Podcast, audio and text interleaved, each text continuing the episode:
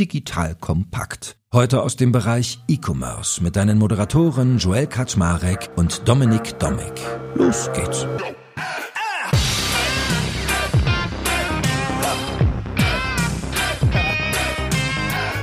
Hallo Leute, mein Name ist Joel Kaczmarek, ich bin der Geschäftsführer von Digital Kompakt und Digital Kompakt ist der Podcast für digitale Strategien und Unternehmenserfolg und wir fangen mal mit drei kurzen Hinweisen an. Erster Hinweis, wie cool ist es bitte, mal wieder auf einer echten K5-Konferenz zu sein, nach so vielen Jahren ohne. Also an dieser Stelle mal ganz vielen Dank an Sven, Verena, an euch alle, die da hinter den Kulissen seid. Also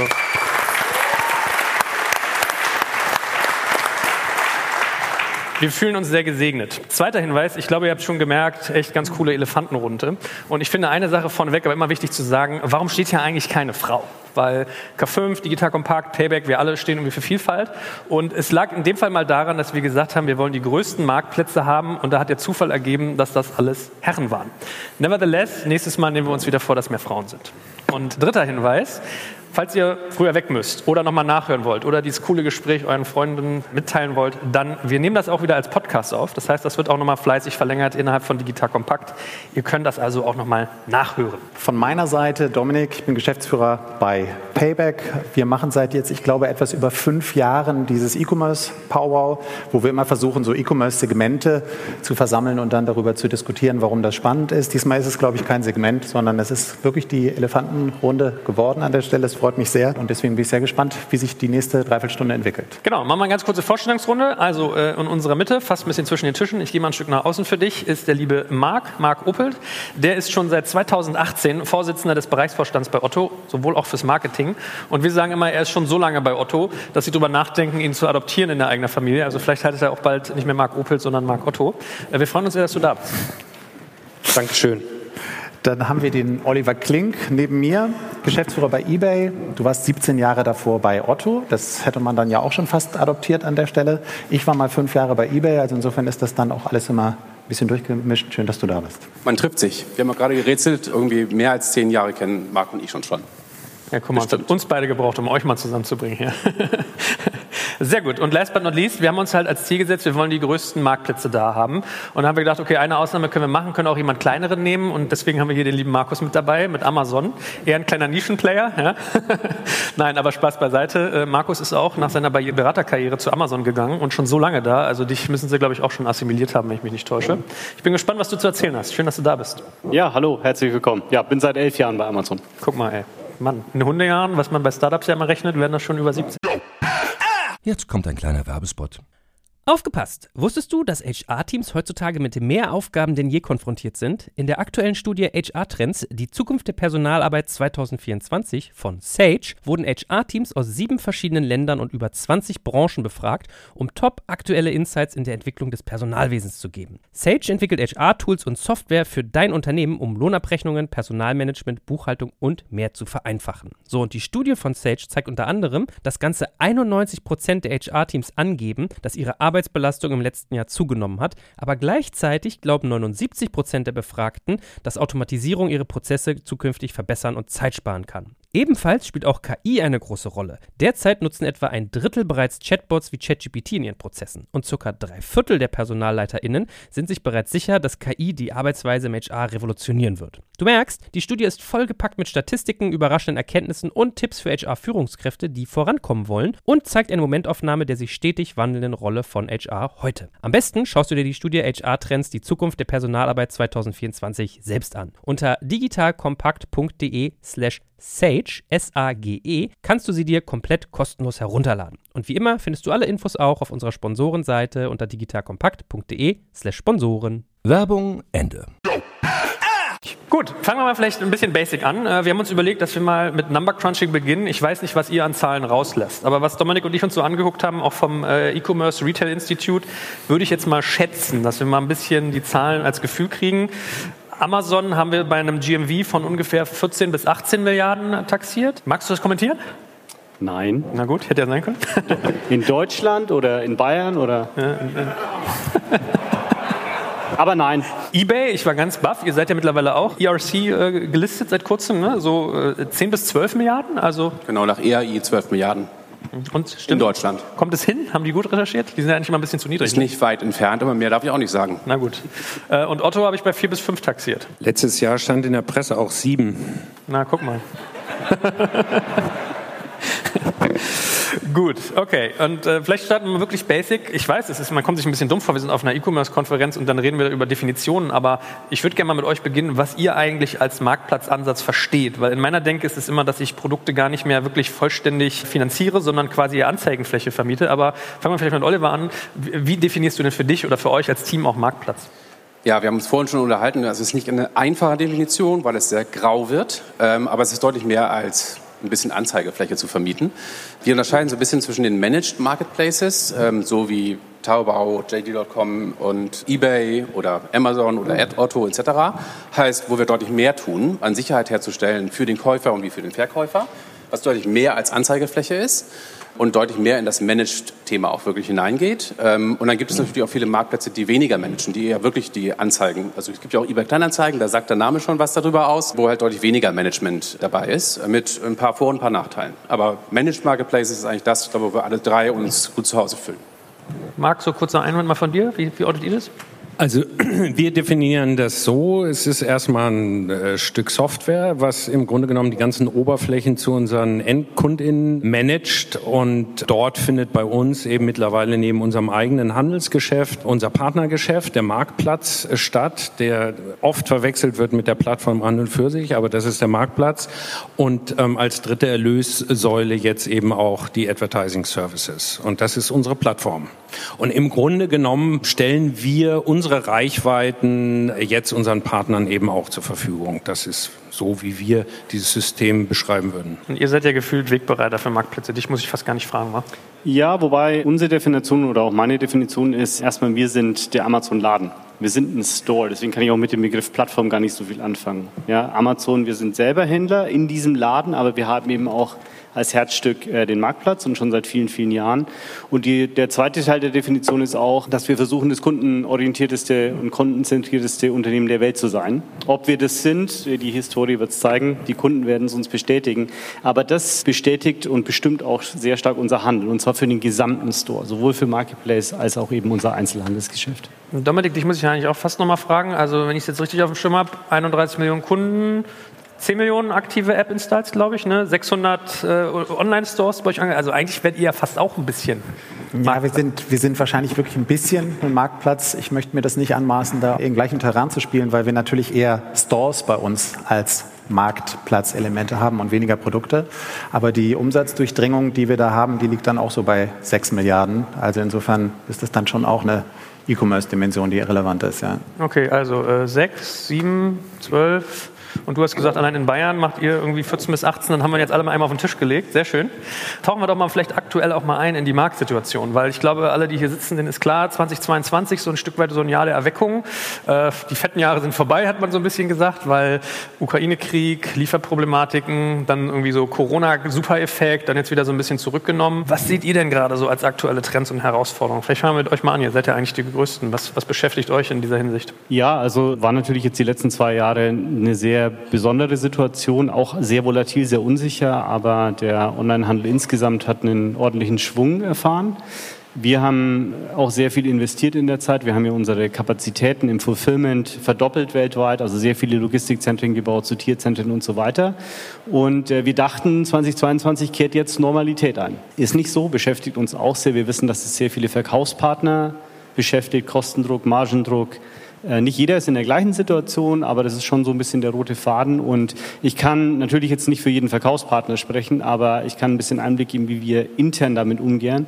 Und wir machen das tatsächlich so, natürlich schauen wir uns auch die Zahlen an, schauen uns die Umsätze an, Profitabilität. Wir schauen um ein bisschen von dem Vorredner die Idee aufzugreifen, wir schauen sehr stark auf Long-Term Free Cashflow, wenn wir auch über Investitionsentscheidungen nachdenken. Aber primär fokussieren wir uns auf das, was wir Inputs nennen und das, was, woran wir glauben, dass es immer zählen wird. Und das ist für uns gute Preise, größtmögliche Auswahl, schnelle Verfügbarkeit und zuverlässige Lieferung. Und das war vor 20 Jahren äh, war und das ist auch, glaube ich, jetzt noch wahr. Und wir fokussieren uns deswegen darauf, weil das halt auch kontrollierbar ist. Also man kann sich wahnsinnig machen, man kann sich verrückt machen mit der Situation, Wir können sie aber auch nicht prognostizieren und wir können die Umstände nicht ändern, aber wir können zumindest uns auf das fokussieren, was wir auch selber in der Hand haben. Und das heißt dann eben auch für den Marktplatz ganz speziell eben weitere Tools, weitere Features, noch bessere Programme und daran arbeiten wir. Aber seid ihr nicht daran schuld, dass das, was du gerade beschrieben hast, bei vielen gefühlt schon als Commodity wahrgenommen wird? Also ich habe den Eindruck, viele Marktplätze müssen mit euch eigentlich konkurrieren, dass sie genau das als den Standard mittlerweile schon beim Kunden bedienen. Kannst du dich in der Situation jetzt gerade damit noch hervortun? Ich weiß nicht, ob aus Kundensicht das Thema, ein Produkt zu finden, was ich auch suche und dann zu einem guten Preis zu bekommen, wirklich schnell und zuverlässig äh, geliefert zu, kommen, zu bekommen, eine Commodity ist. Ich glaube, das sind Werte, die zeitlos sind. Aber ich glaube, ihr habt die Leute dahin geführt, dass sie das irgendwie erwarten und dass ihr so der Benchmark seid. Ne? Weil Marc, wie geht es denn dir damit? Also was, was wir gerade beschrieben haben als Szenario, was ist denn da euer Blick drauf? Also die letzten zwei Jahre waren natürlich für uns auch ähm, eine Achterbahn, die ja am Ende schon eine sehr hohe Geschwindigkeit hatte und für die gesamte Online-Branche auch sehr positiv war. Ne? Von den verschiedenen Wellen, äh, das Zuhause auszustatten im Homeoffice, über die ganze Ausstattung mit Möbeln, dann den Garten zu verschönern, das haben wir natürlich alles auch zum Vorteil sozusagen für die Kundinnen etc., aber auch für unser Wachstum nutzen können. Und in dieser ganzen Zeit dann auch eben komplett im Homeoffice äh, hat halt Otto auch noch Vollgas gegeben in der Transformation. Also wir haben den Marktplatz 2020, der, der fing gerade an, als dann alle ins Homeoffice gegangen sind. Jetzt im ersten Jahr über eine Milliarde GMV. Also auch die Technologie, die wir gebaut haben, die funktioniert auch, die ist skalierbar. Wir haben das, ähm, wir haben das Sortiment in der Zeit auch dramatisch hochgefahren. Innerhalb von einem Jahr über 10 Millionen zusätzliche Artikel. Also für unser äh, Verhältnis gigantisch durchskaliert. Und jetzt ist natürlich schon so, wie soll ich sagen, leichter Hangover, um es mal ähm, nicht angemessen zu formulieren. Die Wahrheit ist, dass wir alle ja nicht nur E-Commercer oder zu dieser Branche gehören, sondern dass wir auch Menschen sind. Und genauso wie unsere KundInnen machen wir uns auch Sorgen. Ich bin ja schon wirklich, glaube ich, so lange dabei wie alle, die hier stehen. Aber das habe ich noch nicht erlebt, dass sich eine Inflation initiiert sozusagen über hohe Energiepreise und dann äh, durch diese, äh, ähm, durch den Angriffskrieg in der Ukraine, der ja vor unserer Haustür stattfindet, mit dem, was wir alles erleben, auch bei den Flüchtlingen etc., dass das so hautnah ist. Und ich, ich glaube, jeder Verbraucher spürt das jetzt an der Tankstelle, in der Gasabrechnung. Und ich glaube, jeder, jeder ähm, Wettbewerber muss jetzt seinen, seinen Weg da finden und, und wir fahren so ein bisschen auf Sicht. In Summe muss man natürlich sagen, dass man dann als Markt, als, äh, sagen wir mal, Anbieter, der ein sehr, sehr großes Angebot nicht nur durch sein eigenes ähm, Händlersystem äh, bereitstellen muss, über seine eigenen Systeme, sondern eben auch einen Marktplatz hat, dass der da im Zweifel echte Wettbewerbsvorteile hat, weil wir haben ja auch parallel dazu Beschaffungsprobleme, die wir so noch nie gesehen haben, in den Lieferketten in China. Da äh, werden ganze Branchen durch Knappheiten in einzelnen, in einzelnen Materialien lahmgelegt und da ist es schon gut, dann ist eben mal eine Farbe fahrlässig äh, vereinfacht von einem Toaster mal ausgefallen Zahlen, da hast du noch 40 äh, andere. Und insofern haben da schon Plattformen auch Wettbewerbsvorteile. Ne? Aber was wir jetzt sehen, natürlich wünschen wir, dass als allererstes mal der Krieg vielleicht ein Ende findet und dass sich die, dass die Inflation dann auch handelbar wird, äh, zurückgeht und dass wir zu normalen Zeiten zurückkommen. Wenn du mich jetzt fragst, wann ist das der Fall, das kann ich dir nicht sagen. Oliver, als letzter im Bunde, wie ist es bei äh, eBay-Marktplatzteilnehmern? Waren die auch ähnlich hart getroffen oder ja, also wir haben auch gewonnen während der Zeit, wo Corona war. Aber ich will den Blick mal auf was anderes richten. Wir haben stationären Handel in Deutschland der während Corona sehr stark gelitten hat und auch immer noch leidet und der auch nicht diesen erhofften Aufschwung aktuell sieht. Und das ist für uns bei eBay ganz wichtig, da zu unterstützen, weil wir haben eigentlich nur Kunden. Also wir haben keine Partner und Kunden, sondern wir haben nur Kunden und auch der Handel ist bei uns der Kunde. Und 50 Prozent, wir haben weit über 100.000 Händler allein in Deutschland, die bei uns verkaufen und 50 Prozent von denen haben stationären Hintergrund. Ähm, also sprich, haben entweder einen Laden und äh, praktisch sind dann online gegangen oder sind online gegangen und haben dann einen Laden gegründet. Ähm, und insofern war in dem Moment, äh, wo die Corona-Krise startete, ähm, uns sehr wichtig, wir haben zusammen mit dem HDE gearbeitet, da Unterstützungsprogramme zu machen, um diese Händler, wir haben es vorhin auch gesehen, online zu bringen. Äh, das ist uns auch gut gelungen. Warum haben wir das gemacht? Nicht nur aus Gutwillen, sondern weil diese Händler uns Angebote bringen, die man halt sonst nicht so unbedingt findet. Und deswegen ist das auch ein strategisches, sehr wichtiges Feld für uns. Und klar, und den Kommunen haben wir durch über deine Stadt zum Beispiel auch äh, praktisch mehr Sichtbarkeit gegeben, um ihre Innenstädte zu fördern etc. Und das setzt sich halt, wie gesagt, fort. Ne? Also wir haben auf der einen Seite natürlich die Konsumentenbetroffenheit zu Recht. Und auf der anderen Seite hat der stationäre Handel weiterhin Schwierigkeiten. Und da freut es mich zum Beispiel besonders, wir haben seit Anfang des Jahres so also ungefähr 15.000 Händler noch dazu gewonnen und äh, die haben alleine 150 Millionen neue Angebote eingestellt. Also sozusagen, da ist eine ganze Menge ähm, an Bewegung. Deswegen sage ich das, weil ich vorhin noch diesen Vortrag noch kurz mitbekommen habe. Also es ist nicht so, es gibt immer noch viele Stationäre, die sagen, Online ist the evil und meine Kunden sind nicht online, aber die sind eher die aussterbende Rasse. Ne? Also praktisch sehr viele gehen online und wir wollen die halt maximal dabei unterstützen. Das ist die andere Sicht, die Kundensicht teile ich genauso, auch wie meine beiden Kollegen hier das gesagt haben, aber man darf auch nicht die Händler vergessen. Das sind auch Kunden und uns liegen halt die stationären Händler auch noch besonders am Herzen. Ja, aber interessanter Blick, weil wir alle natürlich immer sehr online-affin denken, die wir jetzt hier auf der Bühne stehen, aber äh, ganz, ganz veritabel.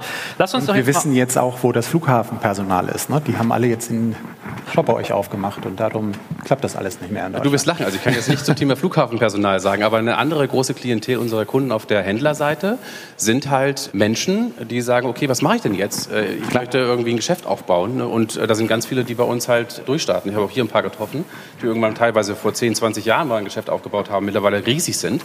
Aber ja, das ist auch eBay.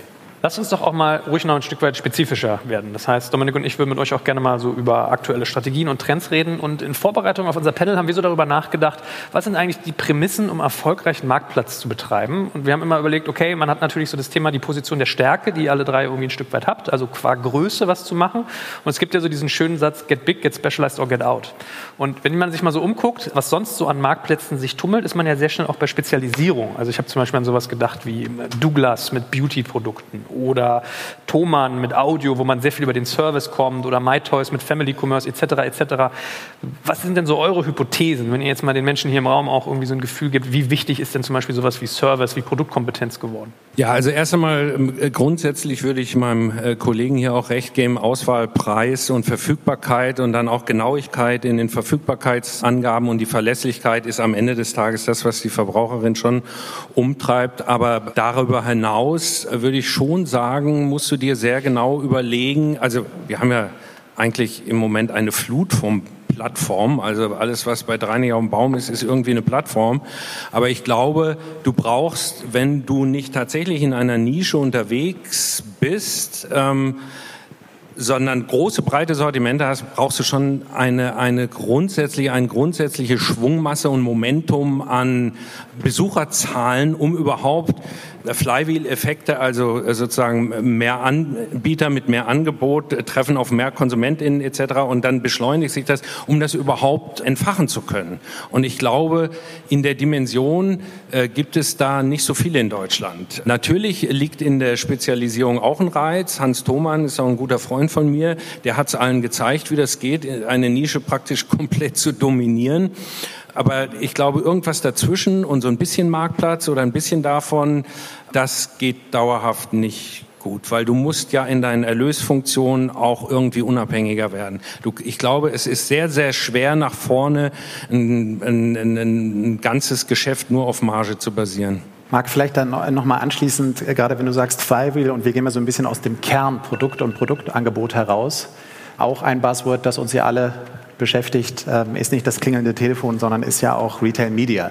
Und das geht ja, ich, ich weiß, äh, und, äh, und das geht ja letztendlich auch nur mit einer Flywheel-Größe und einem gewissen Volumen. Was spielt das für eine Rolle? Ist es tatsächlich Kern oder ist es eine Ergänzung zu dem, worüber wir gerade sprechen? Ich glaube, Retail Media wird immer verwechselt mit, äh, du kannst bei mir irgendwie Displayflächen schalten und äh, feste Werbeflächen. Ich glaube, Retail Media ist eben äh, viel, viel mehr. Es erlaubt unseren Partnern, aber auch Dritten, Marken etc. Werbung zu machen und das insbesondere eben Full Funnel. Also wir haben ja verschiedene Produkte, die wir anbieten vom, vom Otto äh, Display Netzwerk über die Target Maschine etc bis hin zu SBA äh, tatsächlich auf unserer Plattform.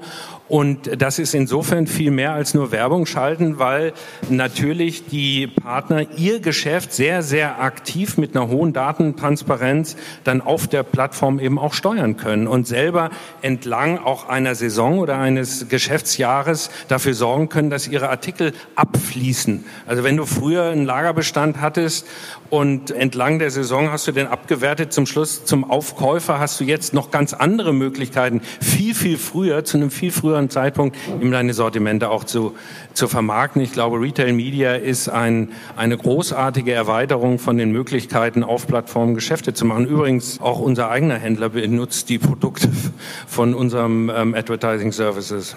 Naja, was ja da denke ich auch dazu kommt, wenn ich es aus der Payback-Brille mir anschaue, so ein bisschen lästerlich könnte man ja auch sagen, wir alle sind hier irgendwie Plattformen, wo der Kunde oder die Kundin nicht hingeht, um sich Katzen- und Hundebilder anzugucken, sondern um tatsächlich irgendwas zu kaufen, sich Produkte anzuschauen.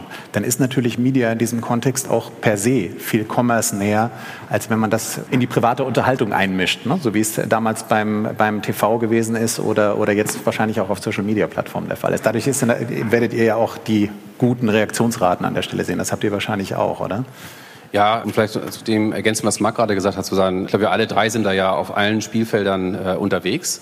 Was vielleicht ein bisschen auch spezifisch noch bei, bei eBay dazukommt, ist, wir bieten halt unseren Händlern auch die Möglichkeit, CRM direkt für Kunden zu machen. Ne? Also praktisch direkt auf den Kunden zuzugehen, der auf unserer Plattform ist und zu sagen, du hast schon mal bei uns gekauft, willst du mich nochmal kaufen, etc. Also es gibt eine ganze Menge Spielfelder.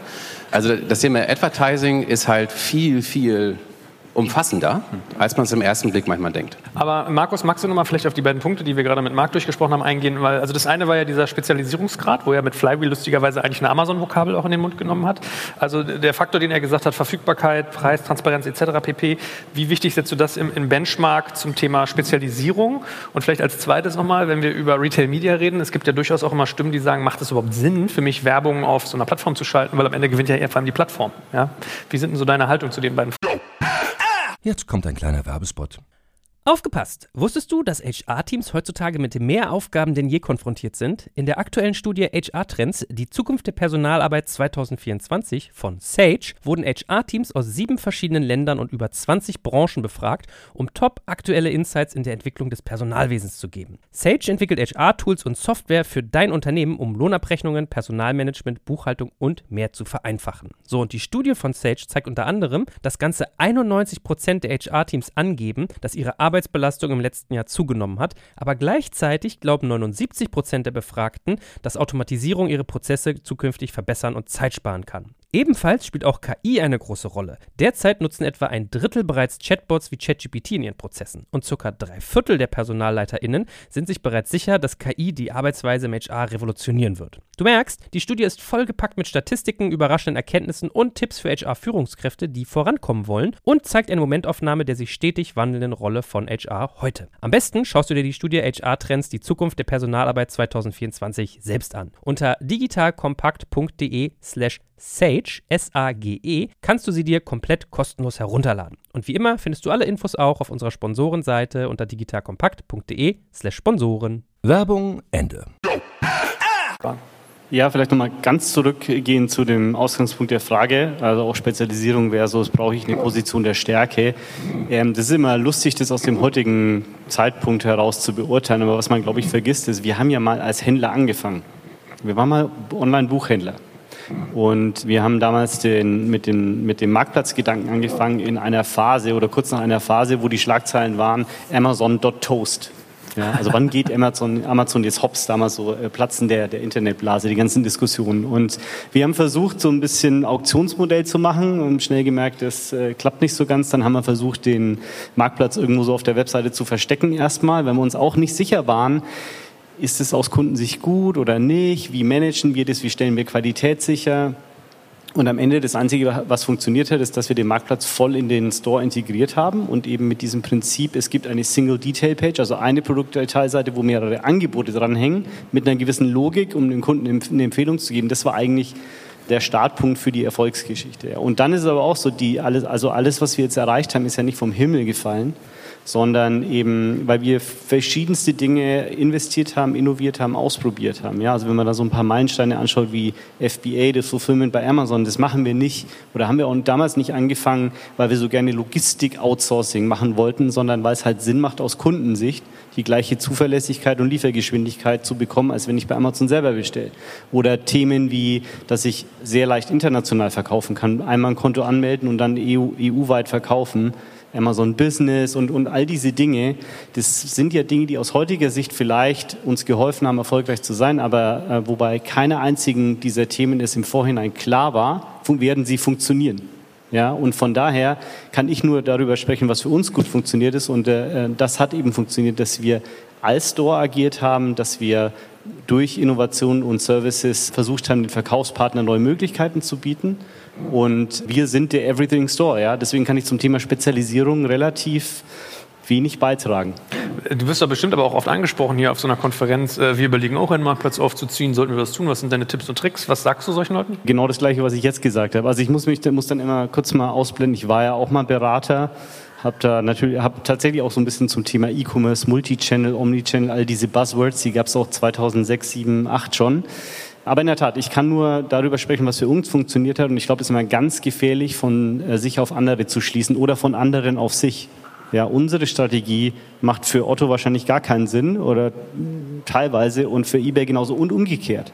Und deswegen ist auch, glaube ich, ganz, ganz wichtig, dass man nicht zu sehr darauf schaut, was andere machen. Natürlich immer ein bisschen Inspiration von anderen lernen ist fein, sondern aber vor allem sich halt selber überlegt, wo liegt denn eigentlich mein Mehrwert? Und für uns ist der Mehrwert, das klingt immer so platt, aber wir versuchen tatsächlich der kundenfreundlichste Store zu sein, mit allem, was dazugehört.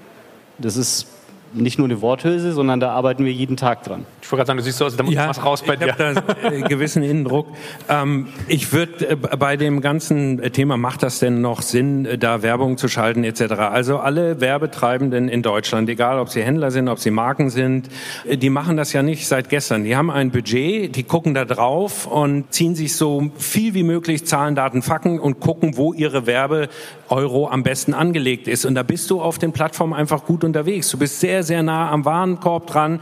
Bei Otto haben wir, wie gesagt, können wir den gesamten Funnel auch abbilden und zum Schluss kriegst du transparente Daten. Und da weicht sich ja auch extrem von den Marketing oder den Werbenden die Perspektive bei den großen Markennamen auch auf, wo Budgets plötzlich durchlässiger werden, wo die Grenzen zwischen vertrieblichen Budgets und Marken, Marketing, Budgets sich auflegen und die wissen genau, wie sie ihre Kanäle steuern. Und da ist eben äh, Retail Media eine sehr, sehr effiziente und interessante Werbeform mittlerweile. Und das zeigen ja auch die Zahlen in Amerika, in Europa.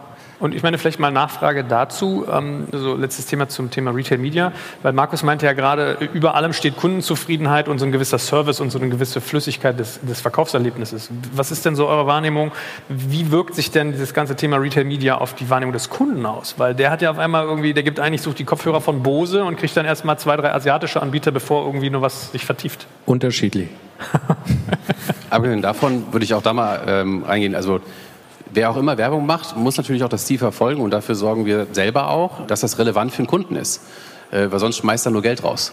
Also insofern, äh, dieses Prinzip, das Thema, was du gerade gesagt hast, taucht auf, aber in ganz absoluten Randgebieten. Und dann ist es eher so, dass dann ein anderer vielleicht seinen Job nicht richtig gemacht hat. Ansonsten äh, passiert das nicht. Ne? Ansonsten ist es so, der Profi geht ja dahin und sagt, der Kunde hat irgendwie ein relevantes Bedürfnis und ich möchte ganz vorne dabei sein, um wahrgenommen zu werden. Und dann greift genau die ganzen Mechaniken, die die Marc gerade gesagt hat. Es ist halt einer der effizientesten Kanäle, weil es so retailnah, weil es so basketnah ist, ähm, um Advertising zu schalten. Also ich würde da gerne nochmal einhaken ich glaube, am Ende des Tages äh, ist das alles nichts ohne eine sehr, sehr kompetitive Kundenleistung. Da sind wir wieder bei Auswahl, Preis, Verfügbarkeit. Nur du schaltest ja keine Werbung der Werbung willen oder des Budgets willens. Also wir haben bei Otto da eine äh, Intent Recognition Maschine vorgeschaltet, die zuerst guckt, sind es grob Menschen, die vor allen Dingen sich inspirieren lassen wollen. Also je nach Warengruppe ist es sehr, sehr unterschiedlich. Oder die, die einen, einen starken Zug direkt zum Artikel haben. Und dementsprechend verändern wir entlang des Weges auch den User Flow. Und ich glaube, da äh, liegt eben genau der Reiz drin, weil am Ende des Tages geht es ja darum, praktisch den Intent der Kundin am besten bedienen zu können. Und die sind, wenn du eben so eine gigantische Bandbreite von Sortiment hast, höchst unterschiedlich. Gut, jetzt gibt es ja noch einen Elfmeter für dich eigentlich, Dominik, wenn wir über Spezialisierung reden, wenn wir über Strategien und Trends reden. Das ist ja deine Haus- und Hofdisziplin Loyalty. Was siehst du denn da für Potenziale, wenn man jetzt mal hier schaut, wer auf der Bühne steht und welchen, welchen Impact das hat? Naja, es ist ja gar nicht so ein Elfmeter, weil wenn man mal durchgeht, eBay Plus, ihr habt, glaube ich, gerade Otto Up gelauncht und Prime hat man, glaube ich, auch schon mal gehört dann ist Loyalty offensichtlich ein Thema für uns alle, wie wir hier stehen. Im Endeffekt, also aus meiner persönlichen Sicht, wir, wir machen es halt in der Breite und nicht für einen Händler mit 600 Händlern von About You bis Zalando. Woraus ist das geboren? Irgendwo in, in, in, den meisten Geschäften, die man sich anguckt, hat man irgendwie so einen groben Pareto. Ne? So 20 Prozent der Kunden machen 80 Prozent des Umsatzes. Manchmal ist es 10 und 90, manchmal ist es 30, 70, was auch immer. Aber das ist auf jeden Fall so, dass es einen, einen Kern von Kunden gibt, die einen riesen Anteil des Umsatzes machen. Und wenn man das mit den, ich sag mal, sehr, sehr klassischen E-Commerce-Dimensionen bedient, so würde ich es jedenfalls definieren, und immer eine Re-Acquisition macht oder immer nur versucht, die genau gleich anzusprechen, dann ist das halt nicht so besonders schlau. Also fängt man irgendwann an zu sagen, gerade die wichtigsten und sowieso die ich schon habe, mit denen sollte ich irgendwie doch auf Loyalität setzen und auf Interaktion setzen. Und um sie stärker noch zu binden und da nochmal ein Upselling zu machen und die, die noch nicht so stark gebunden sind, da auch nochmal stärker hineinzubringen in, in, in, in dieses Feld. Und ich glaube, das bedingt uns irgendwo alle und ich glaube auch jeden E-Commercer bedingt das, weil sonst zahlt er halt für den gleichen Kunden fünfmal an Google und das ist vielleicht auch nicht ganz so schlau, wenn sie nicht auf der Bühne stehen. Und dann sind die Systeme natürlich alle ein bisschen anders. Wir sind alle sehr, sehr nett zueinander, deswegen vielleicht mal so ein bisschen getriggert. Der Prime ist ja so ein bisschen anders. Ne? Also ihr macht da ja noch mal ein bisschen mehr da drin mit Media-Vorteilen und so weiter. Kann das was, was wir anderen hier mit Loyalty machen, die Kollegen neben dir und wir im Breiten? Könnt ihr es besser? Wie schätzt du Prime ein? Wie wichtig ist es für euch? Was kommt da noch? Ich kenne tatsächlich die Spezifika eurer ganzen Vorteile und Programme nicht wirklich und ich bin auch nicht für Prime verantwortlich, von daher kurze Antwort kann ich dir, glaube ich, nicht sinnvoll beantworten. Aber ich kann gerne mal die Kollegen, wir können mal ein Interview mit den Kollegen, die das Prime-Programm verantworten. Ja, hey, ruf mal an. Ja? Aber du wirst ein Gefühl haben, welche Rolle Prime-Faktoren bei euren Marktplatzumsatz spielen, oder? Ja, Habe ich natürlich, äh, aber. Hört kaum einer zu, erzähl mal. kann ich nicht viel dazu sagen. Okay. Habt ihr es gelauncht, Marc? Jetzt das Neue bei euch? Also ähm, Otto Up ist jetzt in der Ausbaustufe ungefähr seit zwei Monaten aktiv und wir sind auch sehr zufrieden mit den Penetrationsraten im Programm. Ich würde gerne noch mal auf einen anderen Punkt gehen. Ich glaube, das große Loyalty-Programm ist neben den Basisleistungen kommen jetzt eben auch noch zusätzliche Sachen. Ich hatte eben das Thema Inspiration am Wickel, aber das ganze Thema auch Wertewandel, also die Perspektive auf Nachhaltigkeit. Da werden Fragen gestellt. Wo, wo kauft ihr die Sachen eigentlich an? Wo kommen die her? Ähm, welche Händler sind bei euch? Wo zahlen die Steuern? Und ich glaube, das ist zwar ein absoluter Marathon, aber der kommt erst gerade richtig in Schwung. Und wir sehen das in unseren Marktforschungen, dass das ein immer stärker äh, werdender wie soll ich sagen, Sympathiepunkt oder ich, ich tue mich schwer, schon Kaufentscheidungsgrund zu sagen, weil am Ende des Tages, ne, die Leute, die man vorm Primarkt interviewt, die sagen vorher was anderes als nachher. Aber das wird mittlerweile ein sehr, sehr dominantes Thema und da versuchen wir eben in der gesamten Wertschöpfungskette von den ganzen ähm, logistischen Wegen, äh, CO2-Footprint etc., den auch zu berechnen, da in den Warengruppen, wo es auch geht und natürlich auch in dem ganzen ähm, Verpackungen etc., kompostierbare, das hat man auch alle schon über Otto gelesen, Traceless etc. Solche Sachen auch skalierbar dann nicht für sich selber nur zu machen, sondern auch für den Marktplatz. Also ich glaube Nachhaltigkeit, Inspiration, sehr, sehr wichtige Themen, eben den klassischen. Ich glaube, About You. Jetzt habe ich Innendruck. also das Thema Konsumenten fragen sich, wer wie Steuern zahlt. Äh, ich glaube, das ist klar geregelt. Äh, es gibt klare Regularien sozusagen eBay ist ein eBay GmbH Deutschland und so weiter und so weiter. Nehme ich weniger wahr, was ich wahrnehme, wo ich Marx Meinung teile, ist, das Thema Nachhaltigkeit ist immer extrem nach oben getrieben. Das sehen wir auch bei uns äh, an Nachfragen. Was extrem bei uns gewachsen ist, ist alles, was wir unter Restore und Refurb praktisch verkaufen. Neben dem, dass wir ja auch einen signifikanten Anteil C2C haben, also praktisch Consumer-Verkauf an Consumer, wo natürlich auch der Anteil von gebrauchter Ware extrem hoch ist. Aber das, was extrem wächst, ist ähm, dann mal die wiederaufbereitete Ware. Und das hat halt zwei Gründe. Der eine Grund ist drei. Der eine Grund ist Nachhaltigkeit, weil das Beste ist, Produktlebenszyklus verlängern. Das wissen auch die Käufer ähm, und sagen, bevor ich mir ein neues Gerät kaufe, kaufe ich mir wieder aufbereitetes. Das zweite ist Supply Chain Knappheit, hatten wir vorhin schon. Äh, bestimmte Sachen gibt es einfach nicht mehr in der richtigen Verfügbarkeit. Und dann kaufe ich mir halt äh, das sozusagen einfach nochmal wieder aufbereitet, wenn es nicht das Neueste sein soll. Ähm, aber ich kriege halt dann statt ein iPhone X ein iPhone X-1 und wieder aufbereitet oder sogar ein iPhone X wieder aufbereitet. Und das Dritte ist Value. Wir hatten äh, das Thema auch gerade, was die Leute bewegt. Also am Ende des Tages natürlich schon, äh, alle Konsumenten überlegen sich gerade, was gebe ich für Geld aus und was kann ich überhaupt noch ausgeben. Äh, und das sind so drei Themen, die wir sehr stark im Konsumentenverhalten derzeit sehen. Bevor wir nochmal die letzte Viertelstunde nutzen, um auch mal über eure einzelnen Besonderheiten zu reden, äh, wie ist denn das bei euch anderen? Also dieses Refurbish-Thema oder Pre-Loved, ich habe immer den Eindruck, das macht man so alibimäßig, weil das zum guten Ton dazu gehört. Aber gerechnet kriegt man die Cases nicht, oder? Jetzt kommt ein kleiner Werbespot.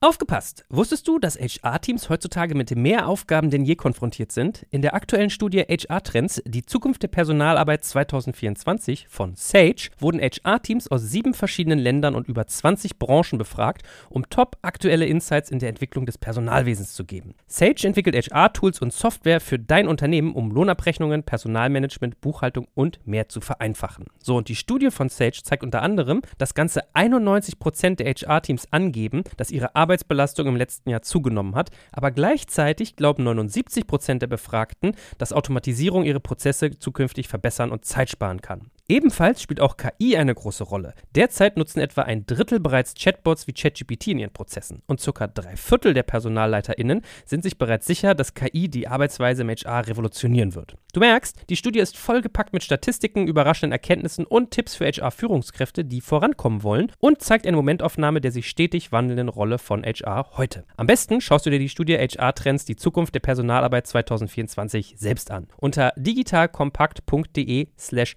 Sage, S-A-G-E, kannst du sie dir komplett kostenlos herunterladen. Und wie immer findest du alle Infos auch auf unserer Sponsorenseite unter digitalkompakt.de slash Sponsoren. Werbung Ende. Ich glaube, dass wir da erst am Anfang stehen. Also wir sehen zum Beispiel, wir haben jetzt die erste Kollektion, äh, Modekollektion gelauncht, die praktisch zu 100 Prozent recycelt ist und recycelbar ist. Also die ganzen Textilien sind so äh, äh, konstruiert, dass sie sofort, ähm, ähm, die können an uns zurückgegeben werden, aufbereitet werden. Die Knöpfe sind zum Beispiel verschraubt statt genietet etc. Und das funktioniert wunderbar. Das ist vor allen Dingen, wächst hier eine ganze Generation ran, die eben genau diese Fragen richtigerweise stellt. Und insofern stehen wir auch, was das, das ganze Thema Cycle Commerce und Aufbereitung von Ware angeht, erst am Anfang. Da bin ich mir hundertprozentig sicher. Aber es ist keine, also, weil du es gerade so schön formuliert hast, ne, so, so ein Nischenthema. Also, wenn dann die 12 Milliarden ungefähr stimmen, dann haben wir alleine in dem Geschäft nur in Deutschland über eine Milliarde. Und zwar ohne den C2C-Teil, sondern nur an wiederaufbereiteter Ware, die da in den Markt fließt. Da muss man sich vorstellen, das ist halt nicht nur, nicht nur Telefone, sondern das sind wiederaufbereitete Bohrmaschinen etc. Also alles das, was sich lohnt, wieder aufzubereiten. Und da sehen wir auch einen hohen Schwung an neuen Spezialisten kommen, die sich darauf spezialisieren. Und was man auch nicht vergessen darf, ist, wir sind ja auch noch das Retourenland in Deutschland. Ich Gott sei Dank nicht mehr, weil ich praktisch keine eigene Ware führe bei eBay Deutschland, aber ich kenne es auch aus meinen Otto-Zeiten, ist natürlich immer eine Herausforderung. Und ein guter Weg, das abzuschleusen, also gebrauchte Ware muss nicht 20 Jahre alt sein. Gebrauchte Ware kann das Ausstellungssteck sein. Gebrauchte Ware kann, das, kann die Ware sein, sozusagen, die halt äh, wieder zurückkommt, leichte Mängel hat, aber wieder in Verkehr gehen kann. Also insofern, das ist ein signifikantes, großes Thema, was halt durch die drei Themen Nachhaltigkeit, Value und Supply Chain Knappheit nochmal befeuert wird.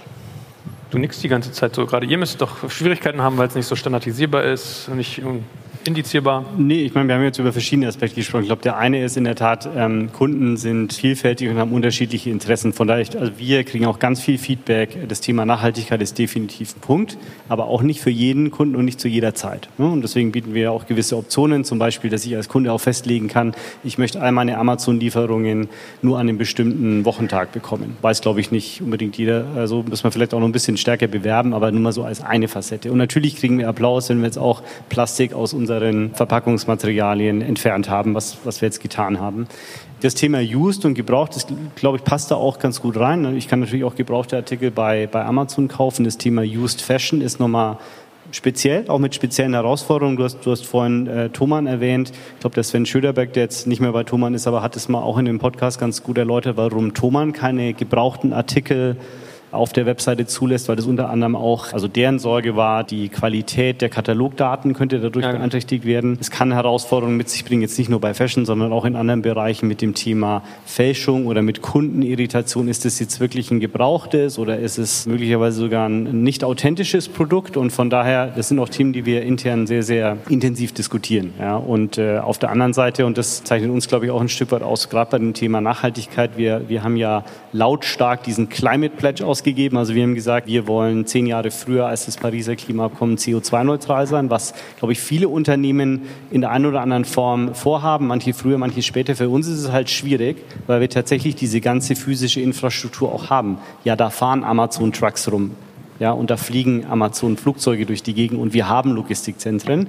Aber wir haben uns äh, da mutig nach vorne gestellt und gesagt, wenn, wenn wir es schaffen und wenn wir uns das vornehmen, dann kann das auch Inspiration für andere sein. Und mittlerweile haben mehr als 350 Unternehmen dieses Klimaversprechen auch unterzeichnet. Und für uns ist es eine starke Aufgabe, da wirklich jedes Jahr auch neu nachzulegen an allen Dimensionen, die da eine Rolle spielen. Also wirklich elektronisch, also rein elektrisch betriebene Lieferflotte, wo wir ein paar Jahre vorher schon haben äh, und so weiter und so fort. Also das Thema ist definitiv definitiv liegt im Trend, aber nicht jeder Kunde ist schon da.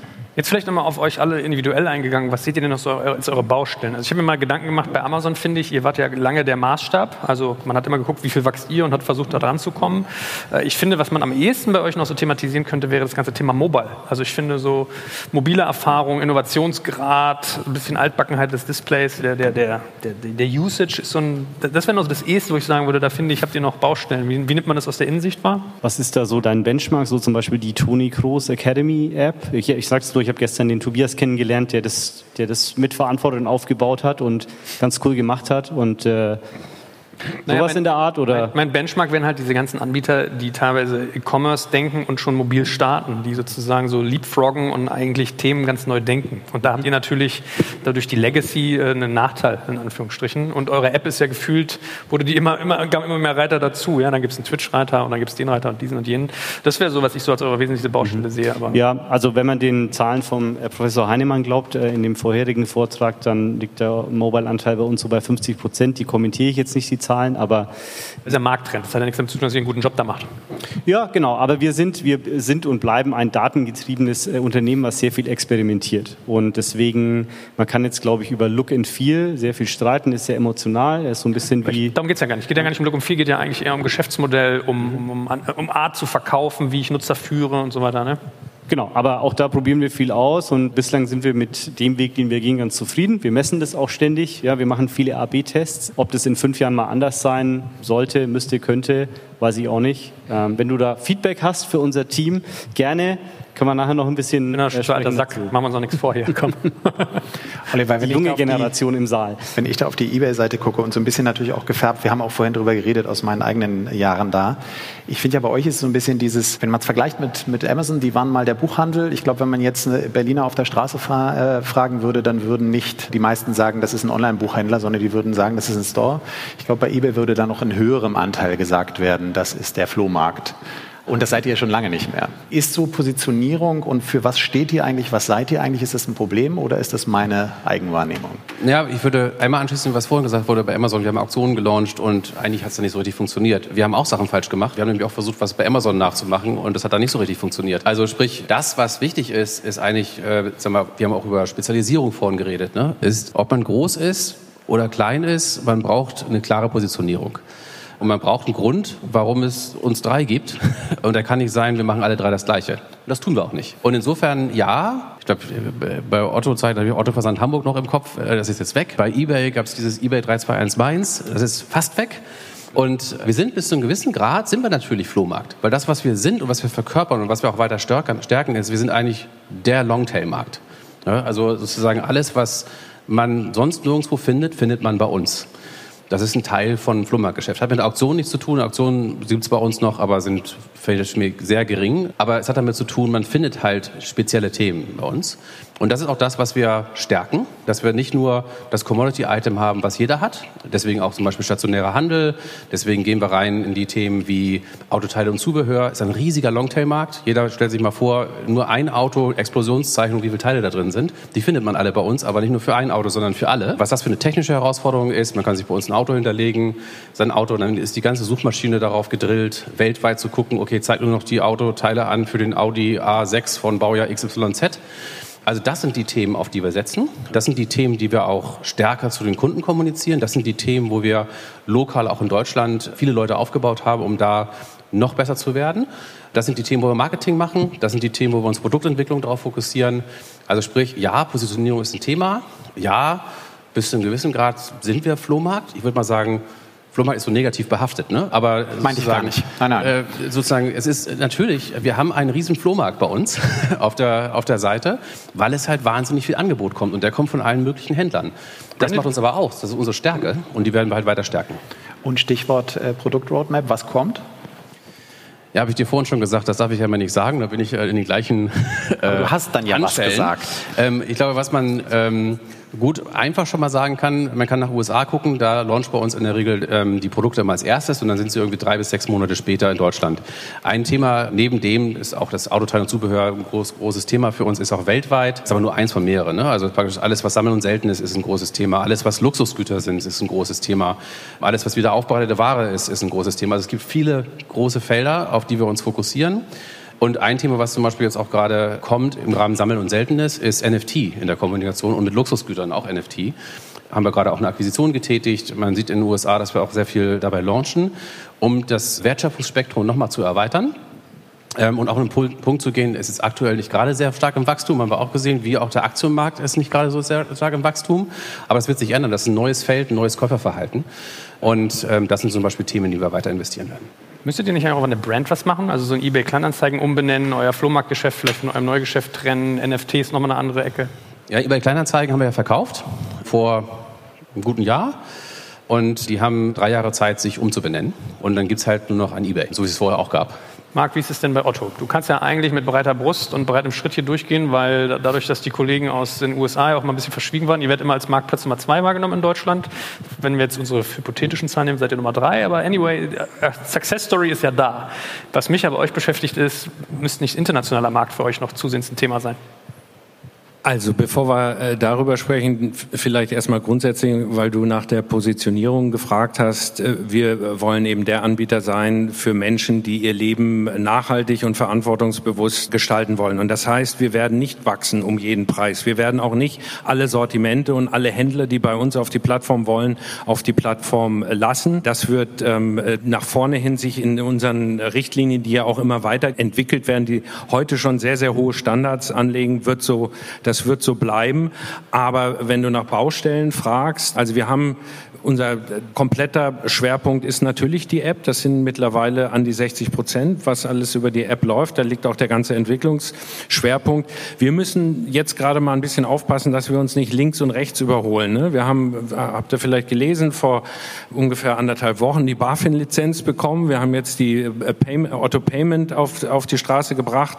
Da findet jetzt gerade die ganze Migration äh, statt. Also wir haben viele äh, technische Systeme, die wir ableiten. Der Marktplatz ist jetzt anderthalb Jahre am Start, skaliert komplett durch. Die ganze Infrastruktur ähm, äh, für die Advertising Services ist aufgebaut, größtenteils.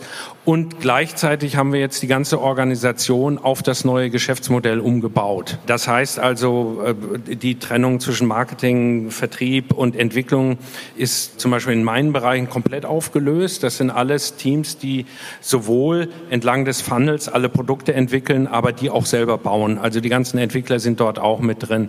Also das Thema verantwortungsvolles Lebensgestalten, Nachhaltigkeit, Inspiration und Inspiration, da ist, ich glaube, für uns alle noch ein weiter Weg zu gehen. Das sind so unsere Schwerpunkte. So noch ein Schlusswort? Schlusswort. nee, ich wollte nur hinzufügen, für uns sind es tatsächlich, es ist sehr viel Brot und Butter. Das, was wirklich den Kunden wichtig ist und was den Verkaufspartner hilft. Also ein, ein Beispiel mal, äh, was wir seit ein paar Monaten machen, hört sich total langweilig an, aber aus Kundensicht ist es, glaube ich, sehr, sehr relevant, dass nämlich auch Verkaufspartner bei uns, die selber versenden, also die, die nicht Fulfillment bei Amazon nutzen, den Kundenservice durch Amazon machen lassen können. Also den bestellbezogenen Kundenservice, was Verkäufer, die FBA machen oder die es Prime durch Verkäufer machen, äh, gewohnt sind und bekannt sind. Da läuft es schon immer so. Aber jetzt optional kann man das da auch machen. Dann das zweite Thema geografische Expansion. Ja, wir haben jetzt Webseiten in Holland, in Schweden, in der Türkei seit ein paar Jahren, Polen letztes Jahr gelauncht. Und nicht nur die Webseiten, also die Stores, sondern auch das ganze Thema Export, auch innerhalb der EU. Das versuchen wir so einfach wie möglich zu gestalten, globale Listings zu ermöglichen. Also ich liste halt meinen Product Feed einmal und dann wird er eben auf allen relevanten Marktplätzen, auf denen ich verkaufen will, gleich ausgespielt, automatische Übersetzung und so weiter. Und tatsächlich, wir investieren viel auch im Bereich Produktempfehlungen, Trends, Trendsanalysen. Wir haben so ein Produkt, das nennt sich Chancenerkunde oder Opportunity Explorer. Das kommt gerade aus der Beta-Phase raus, wird jetzt an alle professionellen Händler ausgerollt über die nächsten Wochen, wo ich halt wirklich auch neue Sortimentsnischen, neue Produktideen mir anschauen kann, als Reseller, aber auch als Markeninhaber. Und für uns sind es eben einfach so Beispiele entlang der Dimensionen, die ich vorhin genannt habe. Also alles, was hilft, eben bessere Preise, höhere Auswahl, schnellere Verfügbarkeit. Also es ist Brot und Butter und wir schauen mal, wie es ankommt. Sehr gut. Marc, Oliver, Markus, lieber Dominik, ich glaube, wir hatten einen ganz guten Ritt. An euch alle äh, vielen herzlichen Dank. Nochmal die Erinnerung, hört gerne nach. Auf Digital Kompakt hört ihr die Runde auch nochmal schön geschnitten. Und ansonsten sehen wir uns morgen nochmal auf der K5. Also ich nicht, ich bin dann schon im Urlaub. Und wir sehen uns nächstes Jahr, aber euch alle hoffentlich. Und macht's gut. Vielen Dank.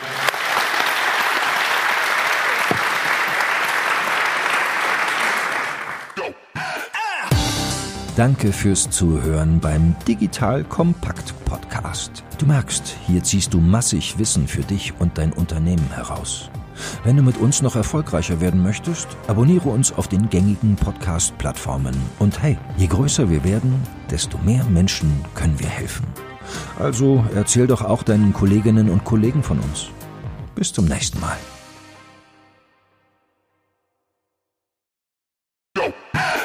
Jetzt kommt ein kleiner Werbespot. Aufgepasst! Wusstest du, dass HR-Teams heutzutage mit mehr Aufgaben denn je konfrontiert sind? In der aktuellen Studie HR Trends, die Zukunft der Personalarbeit 2024 von Sage, wurden HR-Teams aus sieben verschiedenen Ländern und über 20 Branchen befragt, um top aktuelle Insights in der Entwicklung des Personalwesens zu geben. Sage entwickelt HR-Tools und Software für dein Unternehmen, um Lohnabrechnungen, Personalmanagement, Buchhaltung und mehr zu vereinfachen. So, und die Studie von Sage zeigt unter anderem, dass ganze 91% der HR-Teams angeben, dass ihre Arbeit Arbeitsbelastung im letzten Jahr zugenommen hat, aber gleichzeitig glauben 79 Prozent der Befragten, dass Automatisierung ihre Prozesse zukünftig verbessern und Zeit sparen kann. Ebenfalls spielt auch KI eine große Rolle. Derzeit nutzen etwa ein Drittel bereits Chatbots wie ChatGPT in ihren Prozessen und circa drei Viertel der PersonalleiterInnen sind sich bereits sicher, dass KI die Arbeitsweise im HR revolutionieren wird. Du merkst, die Studie ist vollgepackt mit Statistiken, überraschenden Erkenntnissen und Tipps für HR-Führungskräfte, die vorankommen wollen und zeigt eine Momentaufnahme der sich stetig wandelnden Rolle von HR heute. Am besten schaust du dir die Studie HR-Trends, die Zukunft der Personalarbeit 2024 selbst an. Unter digitalkompakt.de slash Sage, S-A-G-E, kannst du sie dir komplett kostenlos herunterladen. Und wie immer findest du alle Infos auch auf unserer Sponsorenseite unter digitalkompakt.de slash Sponsoren. Werbung Ende.